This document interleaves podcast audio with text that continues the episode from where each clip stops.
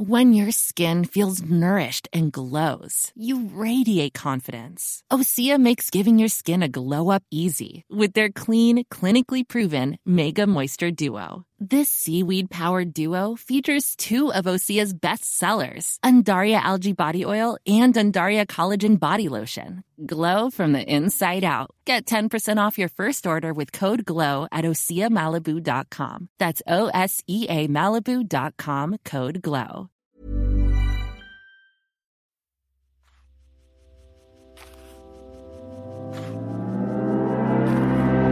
Das ist Abhören mit Mieze. Und Ralf. Euer Lieblingshörbuch-Podcast, präsentiert von Apple Books. Mit Apple Books findet ihr alle eure Lieblingshörbücher an einem einzigen Ort. Entdeckt Hörbücher gelesen von den besten Autoren, Schauspielern und Stars und Ralf. Hallihallo, ihr lieben Abhörerinnen und Abhörer. Es ist wieder Zeit für eine neue Folge Abhören mit Mieze und Ralf. Wir freuen uns besonders auf diese Folge, denn heute haben wir reingehört in John Ironmongers Der Wahl und das Ende der Welt. Alice hasst das, was weiße Menschen nicht über Rassismus hören wollen. Außerdem wollen wir euch gerne Kluftingers zehnten Fall empfehlen von Klüpfel und Koba. Und wir haben natürlich wieder unseren Apple-Tipp im Gepäck und heute wollen wir mit dem anfangen. Carsten Düß, das Kind in mir will achtsam morden. Erschienen bei Random Audio und gelesen von Carsten Düß selbst. Was interessant ist, weil sein erstes Buch, Achtsam Morden, hat ja Matthias Matschke gelesen und dafür den Deutschen Hörbuchpreis erhalten. Aha. Und du kennst dich doch aus. Hat's da zu sehr geknistert oder war der in Urlaub? Der Herr Matschke. Ich glaube, also ich weiß natürlich nicht genau, was da hinter den Kulissen gelaufen ist, aber nach dem, was ich höre, ich finde, Carsten Düß macht es einfach auch ganz hervorragend. Mein Maßstab ist ja immer Jörg Maurer. Jörg Maurer liest ja seine eigenen Bücher so obergenial, dass ich jedem anderen nur verbieten möchte, sie zu lesen. Und klar ist die Fallhöhe hoch, wenn du so einen Top-Leser hast wie Matthias Matschke und der kriegt ja auch noch den Deutschen Hörbuchpreis und damit muss man sich erstmal messen. Aber ich finde, Carsten Dus hat hier das entsprechende Selbstbewusstsein absolut zurecht. Ich finde, dadurch, dass er es selber liest, wirkt es noch authentischer, was dem Sujet und der ganzen Story total hilft. Und es bekommt sowas Nonchalantes. Kennst du dieses? Das ist ein internationaler Fachbegriff. Nonchalant heißt es. Oder das erinnert mich immer an Chantal. Non, non, Nonchantal. Es bekommt wirklich was total lässiges zur Story. Ja. Björn Diemel hat das Prinzip der Achtsamkeit für sich entdeckt, das ist unsere Hauptfigur, und muss nun erkennen, dass er sein Leben als Achtung, Spoiler, Mafiosi, so nicht weiterleben kann. Er hadert mit sich als Vater, als Mann slash Ex-Ehemann und mit seiner Rolle als Mafiaboss kommt er so auch nicht mehr zurecht und er bespricht das Ganze mit seinem Therapeuten Joschka Breitner. Und natürlich darf er dabei nicht verraten, was er eigentlich macht. Das erinnert doch ein leicht, also die Brechung eines Gangbosses an welche große US Krimiserie, die schon ein bisschen länger her ist? Der Pate musste nee. Nein, der Pate war noch nicht. Damals musste man noch nicht zum Psychiater. Sopranos. Ah, nee, Sopranos, du hast ja total recht. Nee, weißt du, woran ich gerade denken musste? An reine Nervensache. Ach so, das, ja. Den mochte ich sehr, sehr gerne. Nein, aber die Brechung, auch die ironische Brechung, auch die sehr moderne Brechung zwischen bösen Menschen und die dann beim Psychiater ganz klein werden, zerbrechlich, das hat A, Dramaturgie, das hat aber natürlich auch Witz. Es ist genauso, wie du sagst, dazu kommt noch, dass dem Autor an sich diese Themen, Achtsamkeit und dieses bewusste Leben wirklich privat auch wichtig sind. Und deshalb hat er sie folgerichtig einfach in sein aktuelles Buch mit eingearbeitet. Was total schräg ist, ist, dass parallel zu seinem Buch, Das Kind in mir will achtsam morden, ist noch ein anderes Buch erschienen mit dem Thema Achtsamkeit. Aber ich glaube, es entstehen zurzeit 500 Bücher mit dem Thema Achtsamkeit. Nee, nee, nee, das Kind in mir will Heimat haben. Ach so, Hab ich ja, okay, das ist halt Ist das halt- nicht schräg, dass dann zwei Bücher Na in der ja, das ist so Bestsellerliste zwei- stehen? Ja, das, das ist Kind also- in mir, also, das dass die- Kind in mir? Ja, aber ich glaube, ich bin der ganzen Sache ja so etwas skeptisch gegenüber mit Wir Achtsamkeit. sind und diesem- überrascht. Ja, also das ist halt so eine Mode wie Strasssteinchen. Achtsamkeit. Das Find ist ich nicht nicht. schlecht, aber das wird gerade massivst übertrieben und da kommen auch sehr viele Scharlatane an den Start. die da, da draufspringen wie auf Strasssteinchen oder. Mm, okay, da gucken wir auf das Thema von einer anderen Seite. Ich denke, wer sich mit Achtsamkeit in seinem Leben beschäftigt, hat da länger was von als von Strassstein. Mm, das weiß man nicht so genau. Das kann sein. Die Strasssteine fällen runter, aber. Die Achtsamkeit äh, bleibt. Sagen wir mal so. Wie bei allen Bewegungen gibt es immer den harten Kern, der nimmt das ernster und für den bringt das was und für den Rest ist es leider nur so ein bisschen dann kommt dann das nächste. Das ist dann Unachtsamkeit oder Absamkeit oder so. Es gibt Dinge, die, wenn die in deinem Leben ja. eine Rolle spielen und da hängen bleiben, eine Bereicherung ist. Jeder kann das ja für sich entscheiden, Aber trotzdem, wie, wie achtsam ich als man sein möchte. Äh, wieso höre ich plötzlich Leute sagen, geh nicht in die Angst? Das haben früher immer nur so Pluderhosen-Leute gesagt und das ist jetzt so ganz normal. Da kriege ich äh, Uah, geh nicht in die Angst. Das ist ja so äh, Comedy-Satz. Aber geh nicht in die Panik rein. Ja, siehst du, genau. Das, äh, das da, also einerseits hat man so Phänomene wie so Besowski und Schlägereien und Gewalt auf der Straße und der Rest, also die gebildeteren Stände, die machen jetzt immer mehr ein auf Hula und Yoga. Ich finde das sehr merkwürdig. Das ist Spaltung der Gesellschaft. Gut, du auf der einen, ich auf der anderen Seite. Genau, ich bin äh, Sonnenallee, verstehst du? Hier, mhm. Achtsamkeit. Was ich ja. spannend finde an Carsten Düß, ähm, die Biografie ist immer, finde ich, genauso wichtig wie die Story oder wer es wie liest. Er stammt aus einer Juristenfamilie und ist selber Anwalt, der Carsten Düß, geboren 1973. Schwerpunkt übrigens Miet- und Eigentumsrecht. Spielt jetzt in seinem Buch keine Rolle, aber äh, seine Scheinidentität ist schon die eines Anwalts, also Rechtsanwalts. Da ähm, ist es schon gut, wenn man weiß, wovon man schreibt. Er hat aber früh gemerkt, dass äh, der Carsten Düst, dass er zu etwas anderem berufen ist. Er hat angefangen mit äh, Moderation im Radio und hat dann auch als Autor angefangen für verschiedene Comedy-Formate und hat es da richtig weit gebracht. Er hat einen deutschen Fernsehpreis abgeräumt, einen deutschen Comedypreis. Er war auch für den Grimme-Preis nominiert und war zum Beispiel leitender Autor bei Ladykracher. Das war echt interessant, dass man dann aus dem Schatten quasi naja, äh, als Autor ins Licht Aber tritt. wenn du dir mal die Biografien dieser Autoren, die ja oft um so Kölner Mainstream-Shows oder auch aus dem Team von Harald Schmidt, aus dem Team von Raab, jetzt Böhmermann, das ist schon so wie früher Woody Allen, der war ja auch in so einem Building und da haben die Gags geschrieben. Und aus solchen Witzfabriken entwickeln sich ganz viele Leute, also die dann aus der äh, Gag-Fabrik oder Stofffabrik oder Soap-Fabrik plötzlich ihr eigenes Ding machen. Mhm. Also In das der ist Musik im Grunde gibt es auch ja. normal. Also wenn ihr die Sängerin Sia kennt, die war äh, auf Jahr und Tag eigentlich als Songwriterin aktiv, äh, hat für Leute wie Lady Gaga und äh, Rihanna geschrieben und ist dann irgendwann auch aus diesem Schatten selbst ins Licht Ja, getreten. oder wenn wir noch weiter zurückgehen für die etwas älteren Herrschaften, es gab ja früher das Brill Building in New York und in diesem Haus Haus saßen ganz viele Musikverlage und die Musikverlage haben sich damals Songschreiber gehalten. Die mussten da immer hingehen und Text und Song oder Komposition und eine davon war zum Beispiel Carol King, die mhm. dann Millionen, Milliarden Platten verkauft hat. Als Carol King. Mhm. So. Ihr Lieben, zurück zu Carsten Düss und Das Kind in mir will achtsam morden. Ich mochte das Hörbuch ganz, ganz besonders. Ich habe es schon gesagt, Carsten Düss liest es super, er liest es total lässig, es ist extrem unterhaltsam. Äh, gemordet wird nur am Rande, weshalb ich das Cover auch etwas irreführend finde, aber es ist ganz bewusst, wurde sich für dieses Cover-Design entschieden. Das kann man schon auch nachlesen. Ich habe mir, okay, also das ist ja so ein kleiner Steinturm, aber ja, die Farben... die Yoga-Optik oder diese ESO Optik ja, und wahrscheinlich persiflieren. Auch Morden und dann Achtsamkeit, das ja. sollte alles so sehr zerrissen wirken. Ich fand es ein bisschen irreführend und bin froh, dass es Abhören mit Mieze gibt, weil wir können euch sagen, dieses Wie Hörbuch ist. ist super. Wirklich, ich kann es euch nur wärmstens ans Ohr äh, legen. Es ist total unterhaltsam. Man freut sich jetzt schon darauf zu wissen, wie es weitergeht.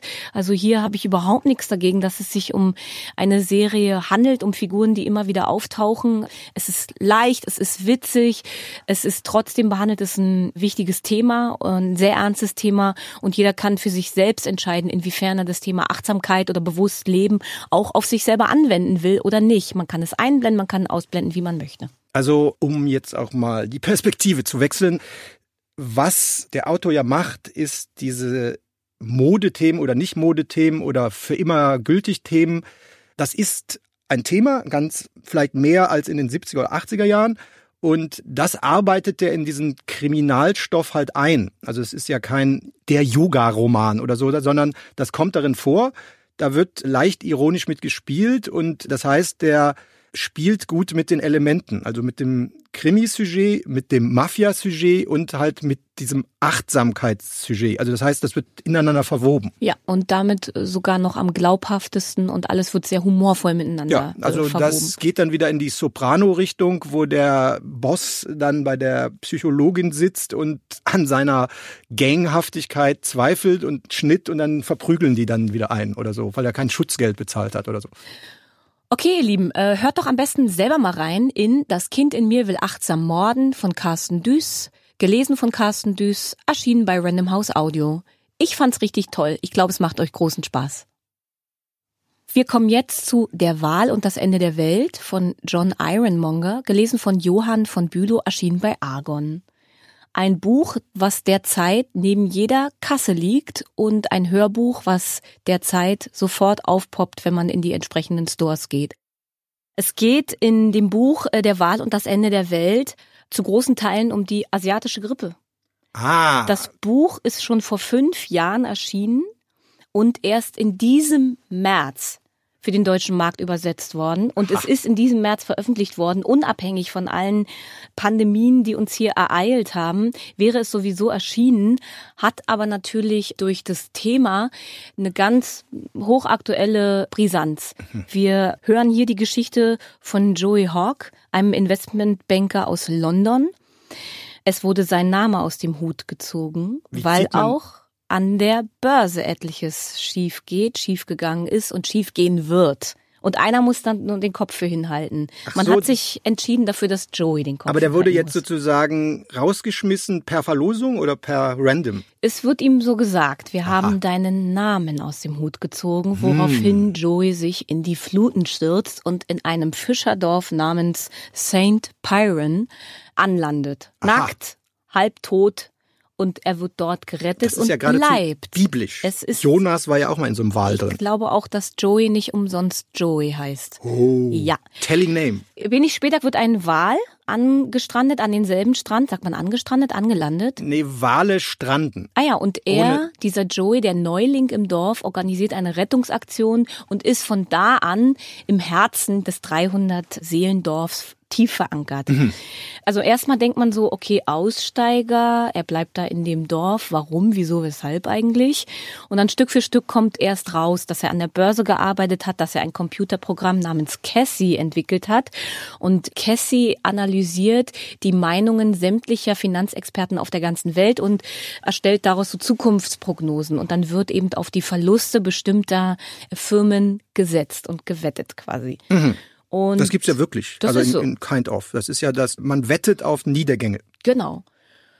Und das ist das Programm, was ihn erst eben zur Flucht treibt ins Meer. Später wird es aber das Programm sein, was ihn dazu motiviert, all sein Geld in Lebensmittel zu investieren. Weil es kommt die asiatische Grippe, die wird in dem Buch auch so genannt. Die Symptome sind äh, die uns bekannten.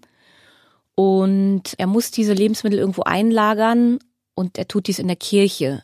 Jetzt kommt wieder was sehr Filmisches. Er flirtet mit der Pfarrersfrau. Mm. Ah, also der dann kann Pfarrer man ist schon, dann- eine Pfarrersfrau deutet da ja auf evangelisch hin.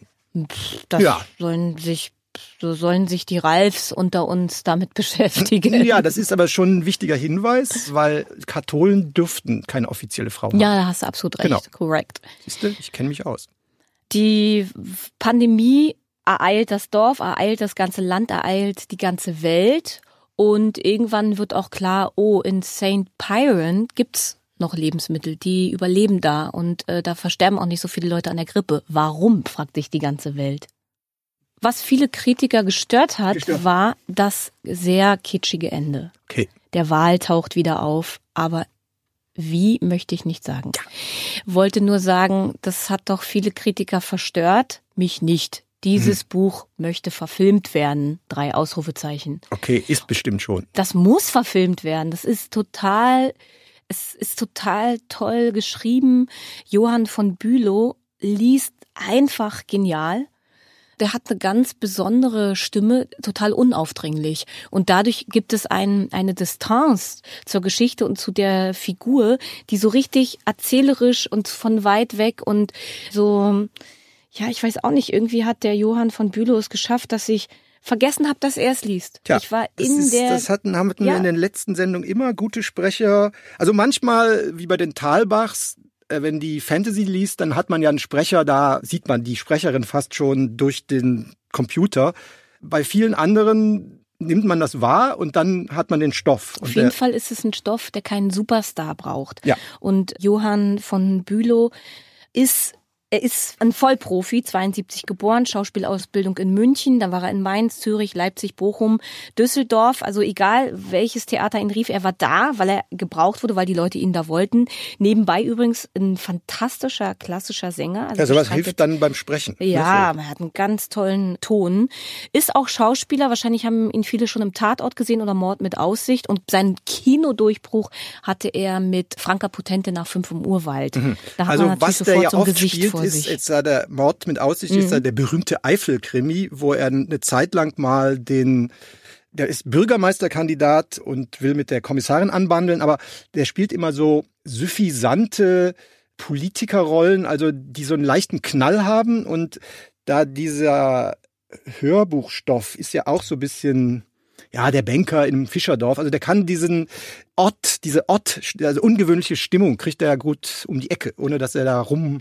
Wobei ich hier gut finde, es ist null Klamaukig. Nee, Klamauk ist es auf keinen Es Fall. ist keine Komödie oder so, sondern es ist wirklich eine bewusst gesetzte Geschichte. Übrigens wahrscheinlich wieder deshalb, weil der Autor John Ironmonger hat Zoologie studiert, Mhm. ist auch mit einer Zoologin verheiratet. Also die Geschichte mit dem Wal Mhm. und wie auch da all die Zusammenhänge sind, kommen nicht von ungefähr.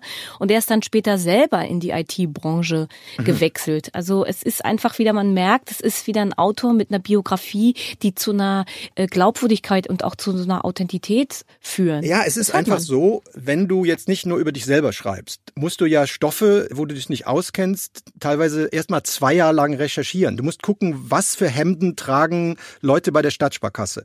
Wenn du da drei Jahre gearbeitet hast, dann weiß man's. Also seit wir das hier machen, fällt mir immer auf, wie viele Leute aus Berufen in irgendwelche Schreiber, Drehbücher, äh, Stoffe für Audioformate, weil die sich einfach auskennen und vielleicht, weil die da sitzen und das irgendwie selber komisch finden und das mal aufschreiben. Und darum entstehen eben auch, das ist dann auch ein glaubwürdiger Stoff, der entweder ernst oder mehr witzig ist. Ne? So. Ich fand es damals interessant, als Stromberg so wahnsinnig erfolgreich war, hat man sich gefragt, wie, warum man Ja. schon, ja. Aber eben auch Christoph Maria Herbst hat selber ewig in so einem Büro gearbeitet, eine Ausbildung auch bei der Sparkasse gemacht Ja. oder sowas, ne? Ja, Also- und es gab halt das Vorbild The Office, also das war auf Ja. einer super Basis und dann haben die das ja noch umgehoben, diese englischen Verhältnisse auf eine deutsche Versicherung. Ich wollte nur mal sagen, ja, auch klar. da wieder Ja, überall, äh, ne? aus der eigenen Erfahrung Ja. schöpfend. Das sorgt eben für eine Glaubwürdigkeit und das sorgt auch für Wurzeln, die kann einem keiner nehmen. Ne? Nee. Ralf, das ist ein richtig geiles Hörbuch, eine absolute Hörempfehlung und wir können kaum erwarten, dass der Film dazu in die Kinos kommt und wir auch endlich wieder alle ordentlich ins Kino gehen können. Ja, also das ist ja nochmal so ein Ding. Ich glaube, selbst wenn man super Kinostoffe hat, wird es jetzt erstmal bis 2024 einen gewissen Stau geben. Oder,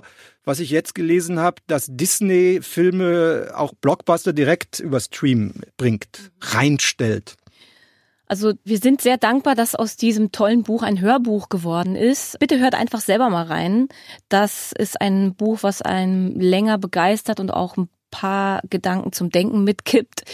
Der Wahl und das Ende der Welt von John Ironmonger, gelesen von Johann von Bülow, erschienen bei Argon, ist wirklich ein fantastisches Hörbuch und ihr werdet viel Freude damit haben.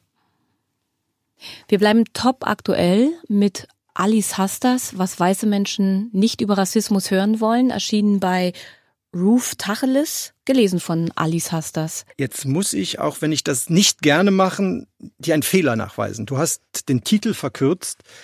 Hinter dem nicht über Rassismus hören wollen ist im Titel noch aber wissen sollten.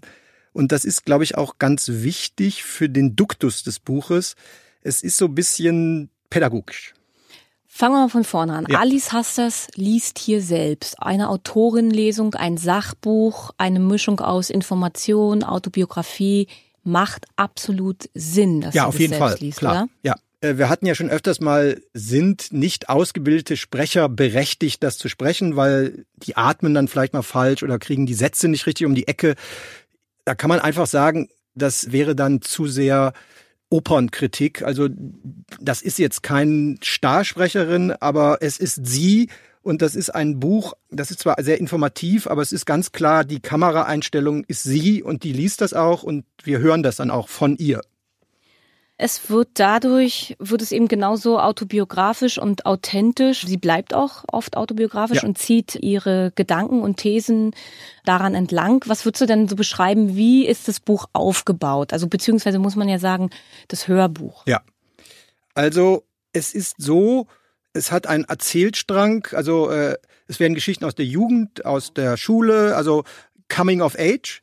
Und es gibt halt beispielhafte Szenen, wie so kleine Spielszenen. Und diese Spielszenen werden dann immer wieder auf der Metaebene auch theoretisch unterbauert. Dann gibt's teilweise nicht statistische Strecken, aber wo man dann sozusagen das, was da erzählt oder äh, informativ weitergegeben wird, hat dann auch so einen Unterbau, einen gesellschaftlich-politischen, aber auch statistischen Unterbau. Hat dich manches überrascht? Mm. Weil es, der Titel heißt ja auch, was weiße Menschen nicht über Rassismus hören wollen. Ja, das stimmt. Also überrascht eigentlich nicht. Ich hatte mich zum Beispiel immer gefragt, wo jetzt diese Black Lives Matters Bewegung auch in Deutschland an Fahrt gewonnen hat, wie viel People of Color es in Deutschland eigentlich gibt mit deutschem Pass oder so. Das ist aber statistisch gar nicht erfasst, weil dann müsste man ja beim Meldeamt sagen, schwarze Haut oder sowas. Also das heißt, man kann es nur schätzen und so weiter. Also, also ich fand das immer so interessant, wenn die jetzt sagen, wir reden für unsere Leute, dann stellt sich für mich die Frage, ja, wie viel sind denn das überhaupt? Und da geht man dann von aus von einer Million oder 600.000, ich weiß nicht genau. Mhm, witzig, die Frage habe ich mir nicht gestellt. Also das macht jetzt für mich keinen Unterschied. Also naja, aber das Zahl. ist doch schon wichtig, weil diese Ansage hat ja auch immer einen Allgemeinheitsanspruch. Und wenn man sich zum Beispiel diese deutschen Black Lives Matters äh, Demonstrationen anguckt, dann ist es natürlich so, dass da auch die Kumpels mitgehen, also von farbigen Leuten. So.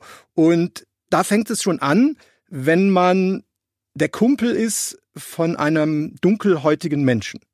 Ist man dann davon betroffen oder ist man dann nur Solidarität und so weiter?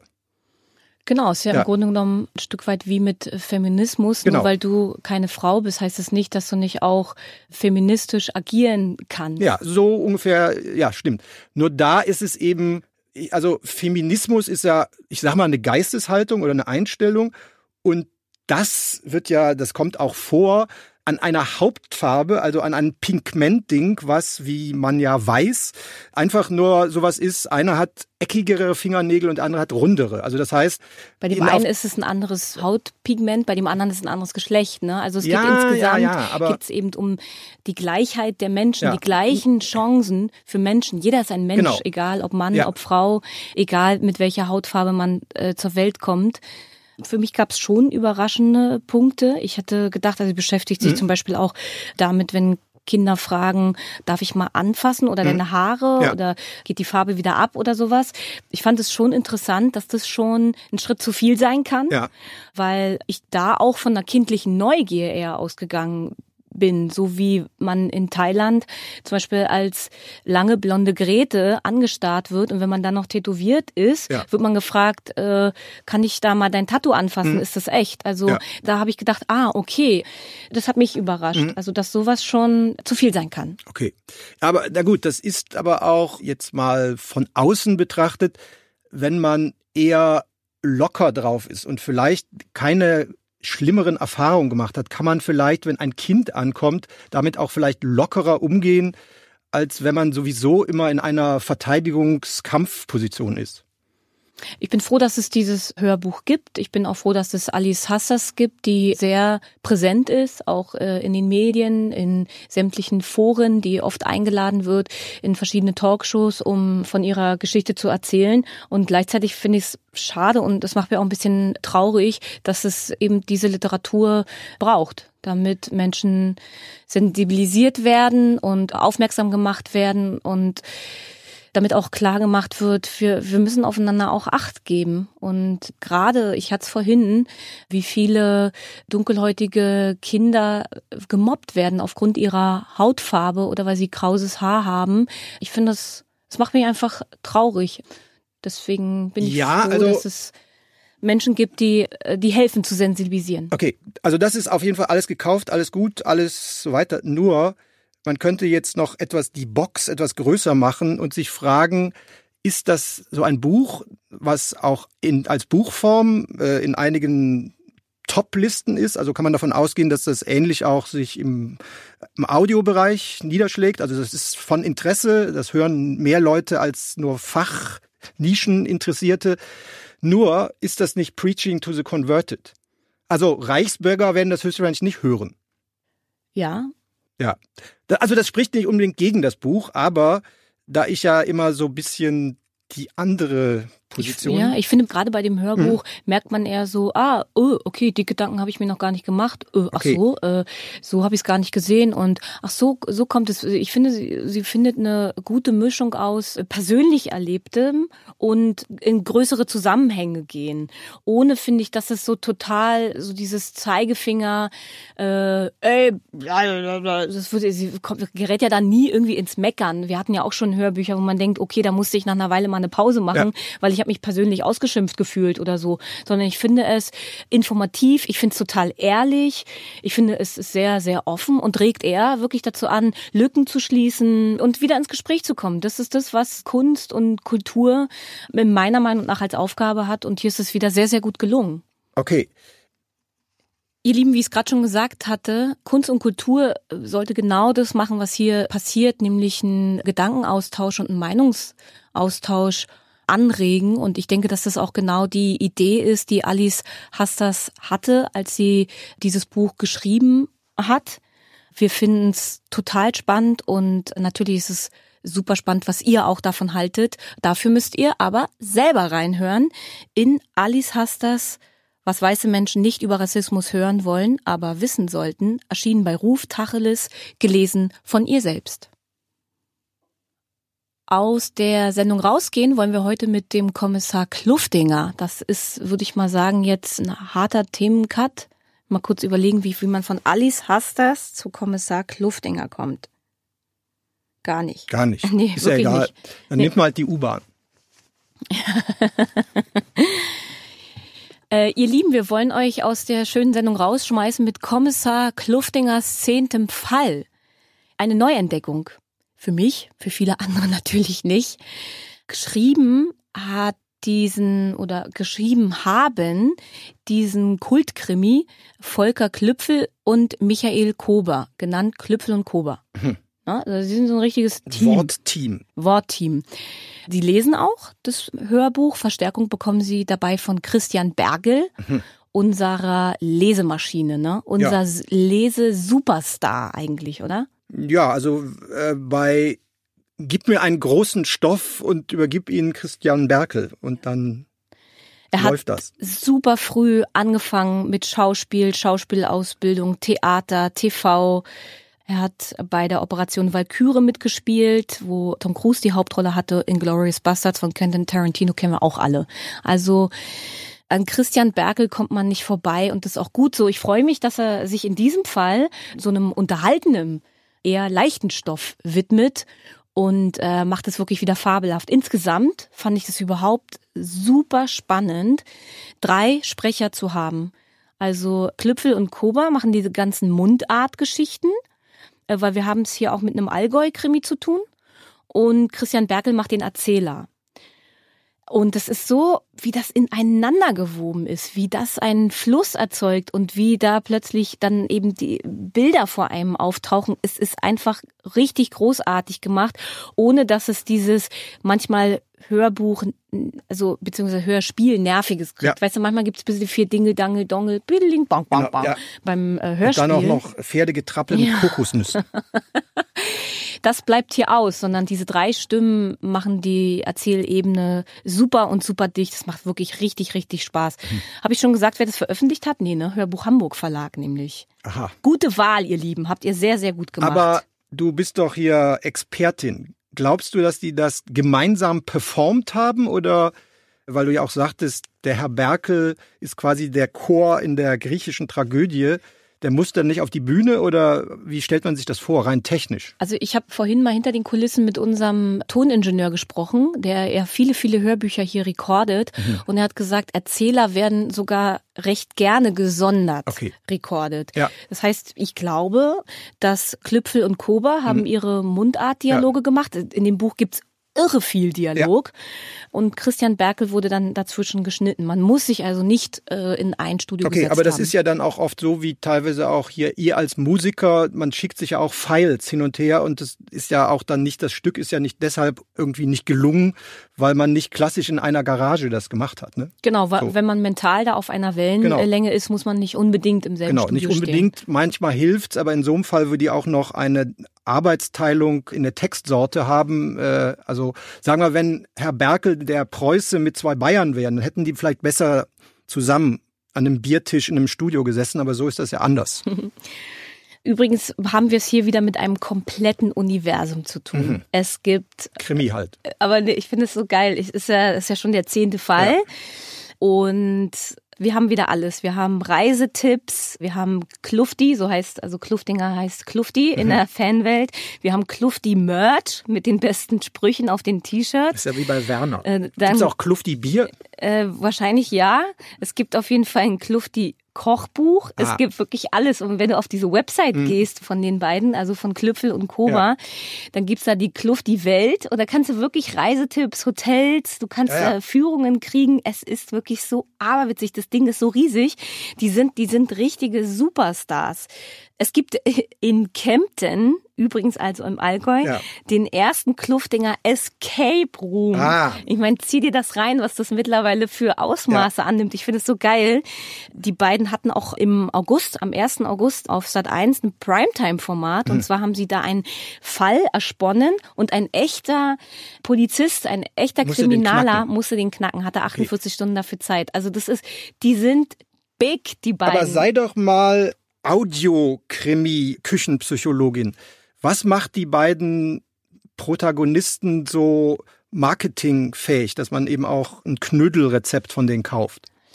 Ähm, die beiden haben eine ganz tolle Figur geschaffen. Mhm. Ähm, die haben auch in Interviews erzählen sie auch, dass sie sich bewusst für einen älteren Kerl entschieden ja. haben. Sie wollten nämlich auch, dass der schon ein bisschen was erlebt hat in okay. seinem Leben, ein bisschen Widersprüche auch in sich vereint. Mhm. Ansonsten sind beide Studierte. Also der Klüpfel hat Geschichte und Politikwissenschaft ja. studiert, hat beim RB, also beim BR, Bayerischer Rundfunk, ja. gearbeitet und auch bei der Zeitung.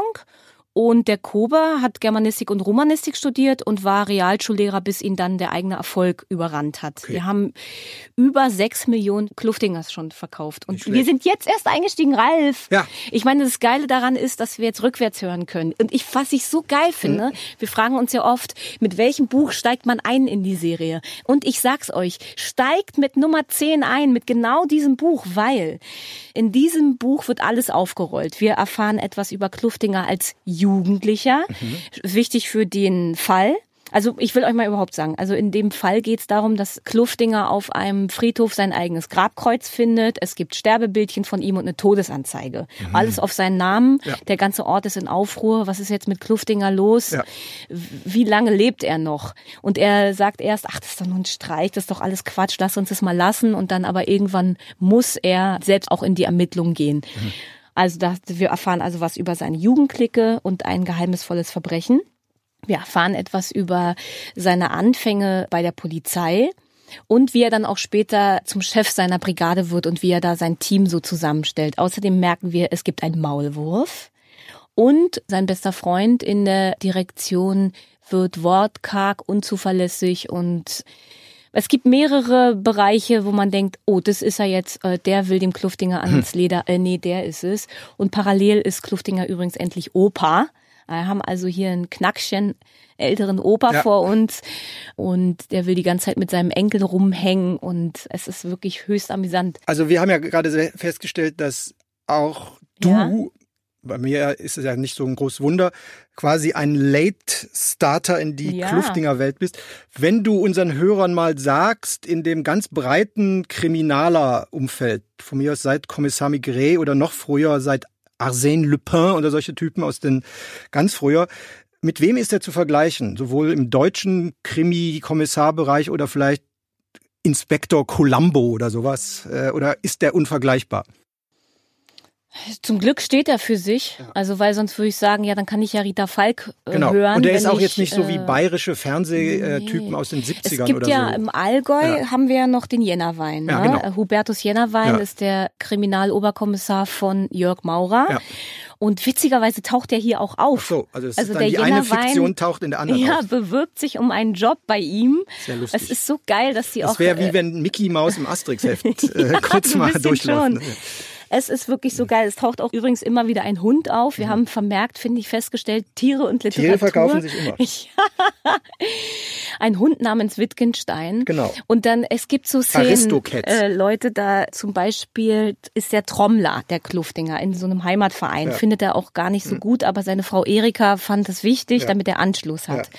Und es wird bestimmt über, ich weiß nicht, zehn Minuten beschrieben, wie Kluftinger versucht, diese große Trommel in oder auf einen Smart Ah ja. draufzuspannen, weil er muss mit dieser Trommel zur Werkstatt. Und es ist so geil. Ich hätte so, ich weiß nicht, ich weiß nicht mal, ob ein Film das so gut einfangen könnte wie das Hörbuch. Es war so geil, das zu hören, wie er da versucht, die Trommel da zu bewegen. Im Film ist die Szene viel zu schnell vorbei. Und beim Schreiben und Zuhören kann man sich eben so Zeit nehmen und diese Szenen so ausmalen. Und davon gibt's mehrere. Und keine davon ist überflüssig. Ich bin froh, dass wir es hier mit einer ungekürzten Lesung zu tun haben. Ungefähr Tortendiagramm-Schätzung. Äh, wie groß ist das Tortenstück des Erzählers Herrn Berkel? Ich hätte jetzt gesagt, Roundabout? ja, 40, 60, 40 Also, Erzähler, 60 Dialog, hätte ich jetzt Also so der hat da schon einen gehörig Anteil an der Gesamt... Also Ja, ist wenn jetzt nicht so, nur... ja, wenn nicht sogar 50, 50. Also okay, ich hätte jetzt eher gedacht, dass der immer mal wieder sagt, also wie quasi so den Zwischenfilm, aber der ist dann Bestandteil des Buches oder es des ist sogar Audiobuchs. wichtig, weil Ja. die sprechen ja Mundart Ah okay. und manches sabbeln die sich so voll, das Okay. kann dann der Erzähler nochmal ins, äh, Gerade ins Deutsche ins übersetzen. Preußische übersetzen, ins Sächsische. Also steigt bitte ein, steigt in das Kluftinger Universum ein, so wie wir so gerne eingestiegen sind. Steigt ein mit dem zehnten Fall von Kommissar Kluftinger von Volker Klüpfel und Michael Kober, gelesen von Klüpfel, Kober und Christian Berkel, erschienen bei Hörbuch Hamburg. Ihr Lieben, das war's heute mit Abhören mit Mieze und Ralf, wir haben reingehört in John Ironmongers Der Wahl und das Ende der Welt, erschienen bei Argon, gelesen von Johann von Bülow. Alice Hastas, erschienen bei Ruf Tacheles, was weiße Menschen nicht über Rassismus hören wollen, aber wissen sollten, gelesen von ihr selbst. Außerdem haben wir den Apple-Tipp gehabt. Diesmal war es Carsten Düss mit Das Kind in mir will achtsam morden, gelesen von Carsten Düss selbst, erschienen bei Random House Audio. Und zum Schluss hatten wir Kluftingers zehnten Fall von Klüpfel und Kober, erschienen bei Hörbuch Hamburg, gelesen von den Autoren und Christian Berkel. Wenn euch die Hörbücher der heutigen Episode genauso gut gefallen haben wie uns, könnt ihr sie natürlich jederzeit bei Apple Books unter apple.com slash abhören hören. Und dort hört ihr auch uns. Wir sagen Tschüss und Danke, haben euch lieb, Mieze und Ralf, das war Abhören mit Mieze. und Ralf. Euer Lieblingshörbuch-Podcast, präsentiert von Apple Books. Und wenn euch die Hörbücher der heutigen Episode wieder genauso gut gefallen haben wie uns, dann könnt ihr sie natürlich jederzeit bei Apple Books finden. Unter apple.com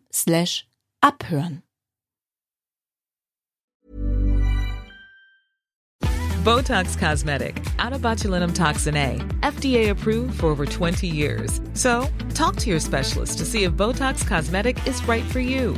For full prescribing information, including boxed warning, visit BotoxCosmetic.com or call 877-351-0300. Remember to ask for Botox Cosmetic by name. To see for yourself and learn more, visit BotoxCosmetic.com. That's BotoxCosmetic.com.